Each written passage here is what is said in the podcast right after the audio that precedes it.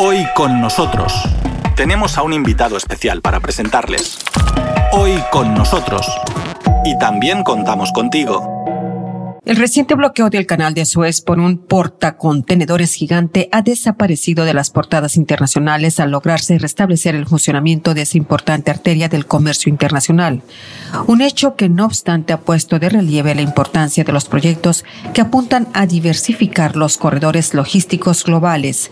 Entre ellos resaltan varias obras en América Latina, como por ejemplo el tren biooceánico, una línea férrea que unirá los océanos Atlántico y Pacífico, conectando la costa costa de Brasil con la de Perú, indicó a Radio Sputnik el doctor Javier Gustavo Ollarse Cruz, especialista en temas comerciales, quien repasó en entrevista con nuestro reportero Víctor Ternovsky las principales infraestructuras que se tiene previsto ejecutar en la región a fin de facilitar el movimiento internacional de bienes y mercancías. Esta alerta que ha surgido a raíz del bloqueo del canal de Suez pone en la agenda la necesidad de buscar soluciones logísticas para destrabar el comercio. Y creo yo que una de las soluciones sería retomar el proyecto del tren bioceánico que una el Océano Pacífico con el Océano Atlántico, pasando por tres países, Brasil, Bolivia y Perú, y teniendo influencia incluso en Argentina, Uruguay, Paraguay y Chile. Este corredor bioceánico tendría que ser un corredor ferrocarrilero diseñado exclusivamente para el transporte de carga, no un tren de turistas, no un tren de pasajeros. Lo que necesitamos es un tren que conecte carga en contenedores, carga de gran peso y volumen, que permita precisamente resolver estas dificultades que se pudieran presentar en el futuro. Y que además, y acá viene la parte más bonita, Víctor, va a permitir disminuir los costos logísticos, porque está probado que tanto el transporte marítimo como el transporte por ferrocarril, en lo que es carga pesada, se convierten en las alternativas más económicas y rentables. Sí, muchísimas gracias. Y sabe, también justamente sobre este proyecto quisiera preguntarle, porque yo cuando pensé sobre ese proyecto en el contexto del canal de Suez, me di cuenta de que un poco desapareció este proyecto del tren bioceánico de las portadas. Entonces, ¿en qué etapa se encuentra? ¿Qué pasa con el proyecto? El proyecto se quedó paralizado por un tema de decisiones políticas. Este proyecto se empezó a planificar durante el gobierno de Ollanta Humala en el Perú, Dilma Rousseff en Brasil, ¿no? Y entonces teníamos incluso el ofrecimiento del financiamiento por parte del gobierno de China, que hasta el día de hoy se mantiene firme. Lo que se requiere es voluntad política. En Sudamérica se están produciendo elecciones presidenciales. Ayer ha sido la elección en el Perú de una primera vuelta electoral Dentro de pocos días se sabrá a los dos candidatos que pasan a la segunda vuelta y esperemos que una vez que asuma el mando en julio de este año el nuevo gobierno, retome este proyecto que está en la agenda nacional del Perú para llevar adelante esta, lo que yo le llamo la oportunidad histórica de unir el Pacífico con el Atlántico. Imagínense unir dos grandes medios marítimos de alta movimiento de carga para conectar por un lado, China, por otro lado, Sudamérica, toda América completa, y por otro lado, Europa. O sea, todos ganaríamos, todos ganaríamos con este proyecto. Y entonces debemos pasar del ofrecimiento político de los líderes presidenciales a la etapa ya de la implementación de los planes técnicos yo sostengo que lo que se requiere ahora es establecer los expedientes técnicos que nos permitan fijar de una vez la ruta geográfica por donde deben tenderse los rieles del tren y sobre todo el compromiso de los gobiernos que van a ceder territorio para este tren bioceánico de completar la tarea en un plan, ¿no? En un plan de desarrollo del proyecto en base a un cronograma de actividades que permita que exista confiabilidad en el desarrollo del mismo. La idea fundamental es la siguiente. En esta etapa que nos encontramos nosotros de cambios de gobierno en Sudamérica y en esta etapa en el que China tiene todavía la voluntad política por financiar gran parte de este proyecto, lo que se necesita es que organismos internacionales ayuden a Perú, a Bolivia, a Brasil, a de una vez tener ya trazado ¿no? la ruta geográfica por donde va a pasar el tren, el financiamiento y el costo ya definido y sobre todo la responsabilidad y compromiso de los gobiernos por ir aprobando todo el sistema legal, todas las normas administrativas que se requieran para el uso de ese paso de servidumbre internacional que no genere trabas al comercio, costos, tarifas o tasas. Es decir, la idea es que sea un paso libre, totalmente gratuito, que permita finalmente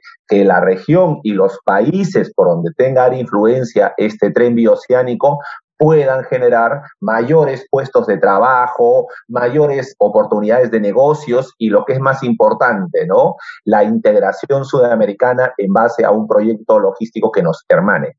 Sí, estimado Javier, también yo creo que su planteamiento tiene mucho fundamento. ¿En qué sentido?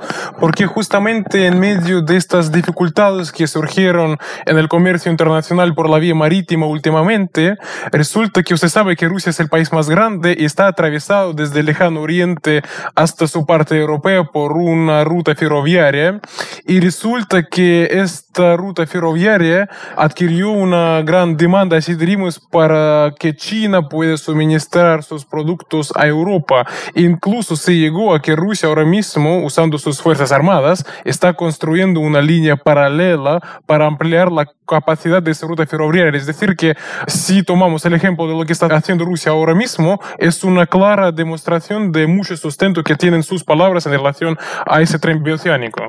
Por supuesto, Víctor, yo soy una persona muy optimista y tengo el sueño, la ilusión que en el corto plazo podamos tener no solamente el tren ferroviario de carga que mueva la mercancía y permita conectar, ¿no es cierto?, al Océano Pacífico con el Atlántico, sino que asimismo naciones como mi patria, el Perú, Bolivia y Brasil, puedan ir construyendo en el área de influencia del tren puertos secos, es decir, zonas de distribución logística de carga de gran peso y volumen, precisamente para ayudarnos a todos a tener un mejor nivel de vida y confort, acceder a productos de mayor tecnología y sobre todo a fomentar las exportaciones que desde Sudamérica pueden ir a Rusia, pueden ir a China, pueden ir a Europa utilizando este tren bioceánico que los conecta rápidamente con las grandes líneas navieras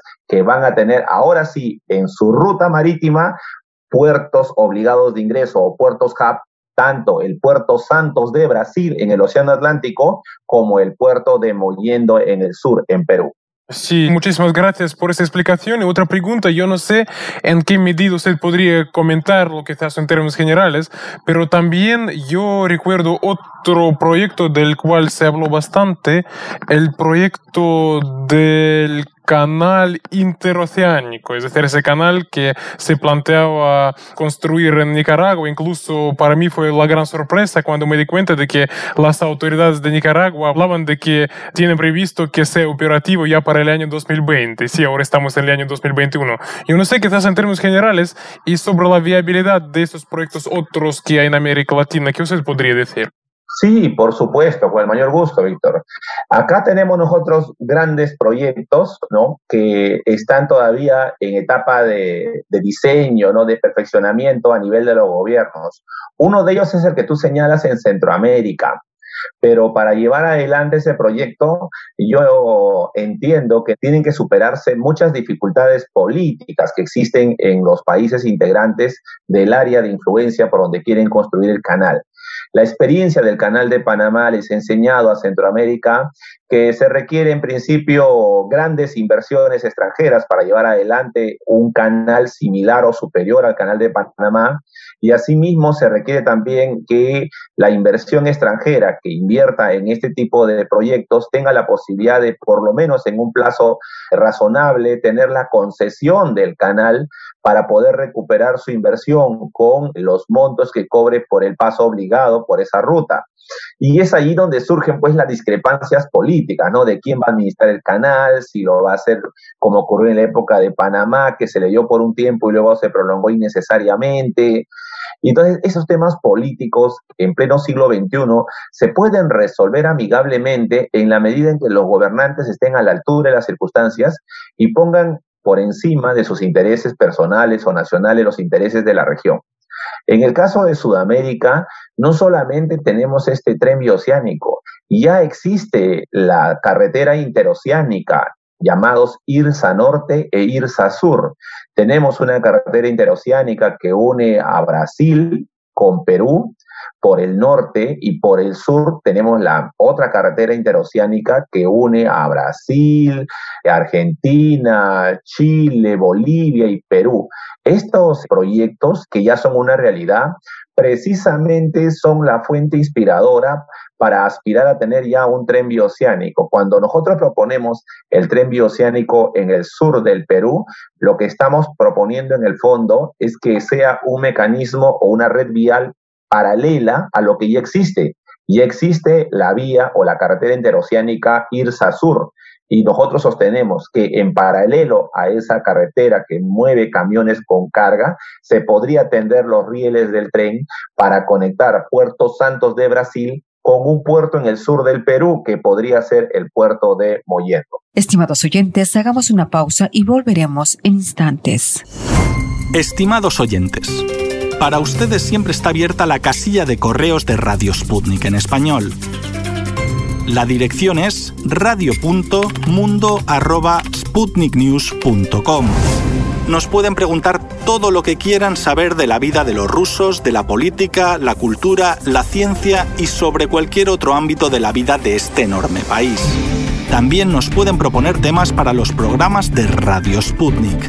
Basta con escribir a nuestro correo electrónico radio.mundo.sputniknews.com. Quedamos a la espera de sus mensajes, amigos.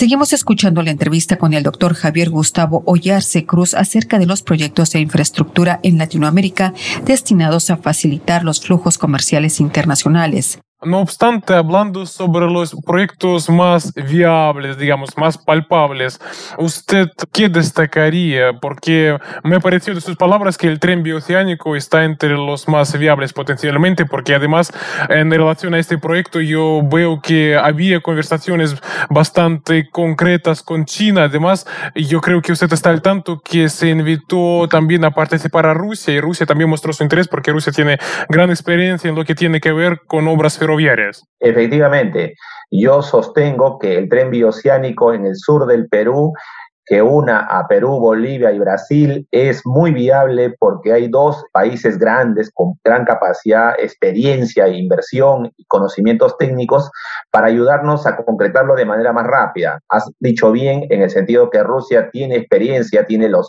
profesionales, los ingenieros que nos ayuden a atender los rieles sin ninguna dificultad. Y por otro lado, tenemos la capacidad de inversión de China, que fue el promotor de esta idea en el año 2014 y que ya deberíamos nosotros ahora de una vez retomarlo para efecto de hacerlo realidad en el corto plazo.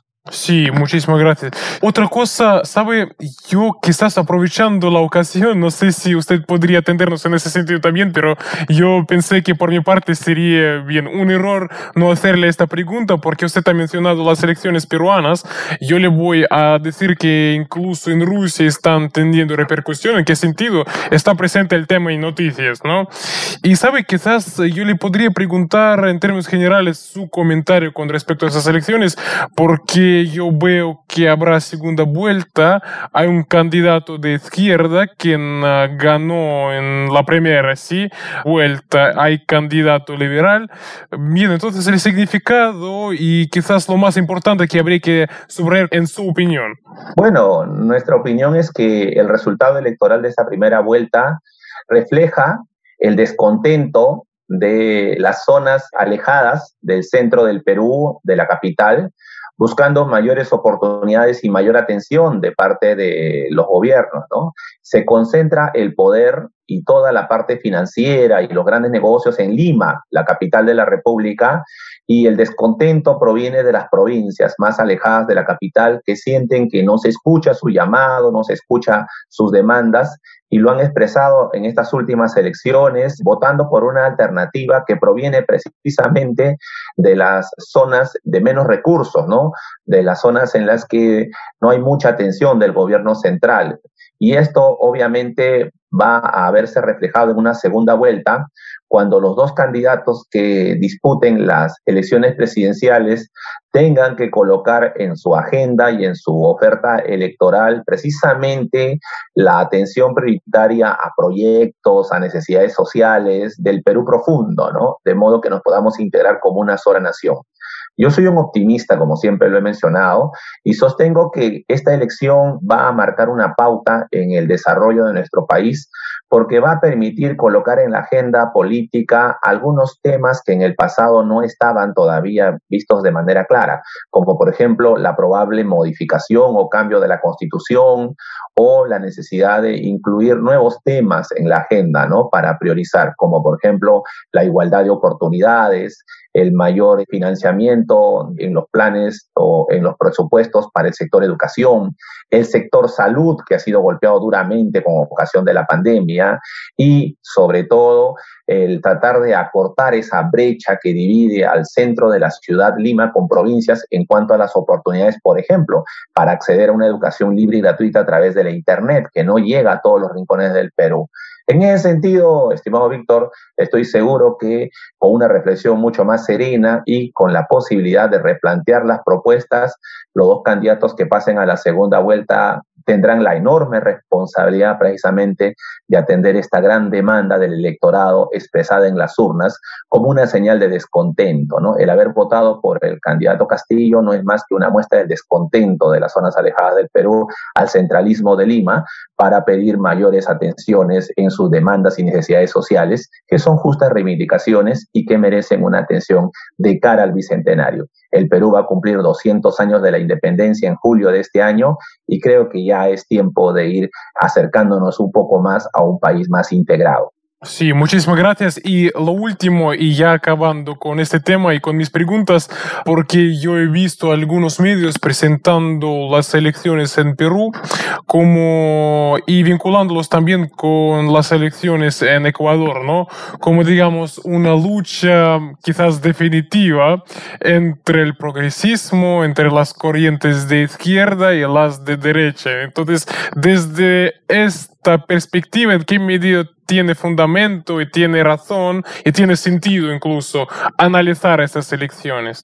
Efectivamente, los analistas políticos están viendo con preocupación el hecho de que se intente, por ejemplo, repetir los proyectos que han fracasado, el proyecto chavista que empobrece a Venezuela, en esta parte de Sudamérica con aventuras electorales de izquierda extrema que nos condenen a la expropiación de la propiedad privada y sobre todo al rompimiento de la economía de libre mercado. Yo confío que eso no va a pasar en el Perú, que vamos a retomar el cauce democrático, el cauce de las grandes libertades económicas y sobre todo vamos a replantear el tema de la posibilidad de integrar a todos aquellos sectores del país que han sido desatendidos en el pasado, precisamente para evitar que puedan inclinarnos hacia posiciones ideológicas extremas que en, nuestro, en nuestra visión personal han traído mucho atraso, mucha pobreza en países amigos que han apostado por ese proyecto. ¿no? El Perú es el segundo país receptor de migrantes venezolanos y vemos con mucha pena cómo esos vecinos vienen a nuestro país, ¿no? En busca de oportunidades escapando de una crisis política, una ausencia total de oportunidades de empleo, de educación, y ven al Perú como el paraíso para resolver todos sus problemas y nos solidarizamos con ellos. Es más, como vuelvo a repetir, somos el segundo país receptor de venezolanos, pero en base a ello también somos conscientes que una aventura de esa naturaleza nos podría colocar en una situación totalmente desastrosa y de crisis de la cual no queremos vivir nuevamente. Ya pasamos en los 80 una experiencia similar y creo que con la madurez cívica de la población haremos todo lo posible por recuperar lo que con tanto esfuerzo hemos logrado, que es la estabilidad política, la estabilidad jurídica, la economía de libre mercado y sobre todo, ¿no? el progreso y el desarrollo de nuestros pueblos basado en el bienestar general de la población. Y hasta aquí una nueva edición del programa Hoy con nosotros. Hoy con nosotros, en Radio Sputnik desde Moscú.